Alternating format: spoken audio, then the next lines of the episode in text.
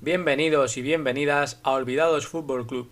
Soy Ricardo Palazón y me acompaña mi compañero y amigo Óscar García. En este tercer capítulo de la temporada vamos a recordar algo más que el orgullo de un pueblo. Hablamos del Sestao Sport Club. El Sestao Sport Club se fundó en 1916.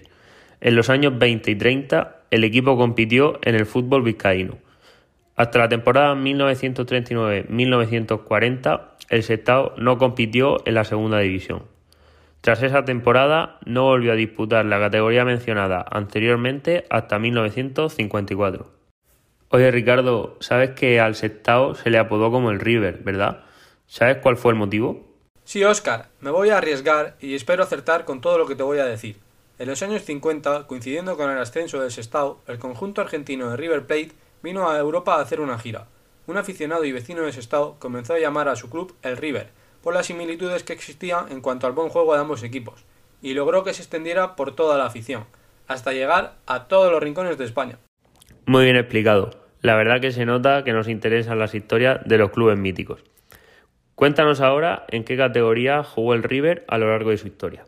El River nunca ha jugado en primera división, pero disputó 17 temporadas en segunda, acabando en cuarta posición en dos temporadas, y ocupando el puesto 48 en la clasificación histórica de segunda. Así que ni tan mal, ¿eh, Oscar? Está muy bien, si tenemos en cuenta que la ciudad de Sestao cuenta actualmente con unos 27.000 habitantes. Diez temporadas disputó el River en la actual Segunda División B y 30 temporadas en la Tercera División. ¿Qué sabemos de la Copa del Rey? Pues 34 veces ha jugado el Sestao la Copa, lo cual no está nada mal. ¿Y cómo vestía el Sestao? El Sestao era reconocido por todos por jugar con camiseta verdinegra a rayas, pantalón negro y medias negras con detalles en verde. Colores elegidos por casualidad, ya que fue la combinación de colores que más gustó en 1918. ¿Cuál fue la casa del Sestao? El River jugó sus partidos como local en el campo municipal de Las Llanas, con una capacidad para 4.400 espectadores y fue inaugurado en el año 1923. ¿Por qué desaparece el club?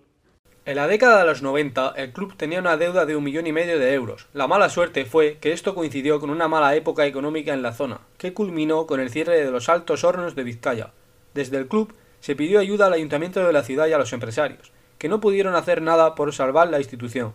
Finalmente el Sestao acaba desapareciendo en 1996. Para concluir, ¿qué jugadores han pasado por las filas del Sestao? Como personalidades importantes en la historia del Sestao Sport Club, podemos nombrar a Ernesto Valverde, José Luis Mendilíbar o Javier Irureta, hombres de fútbol que después se dedicaron a los banquillos.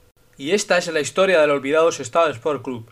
Esperamos que os haya gustado y que lo hayáis disfrutado tanto como nosotros. Un saludo y nos vemos en el próximo capítulo.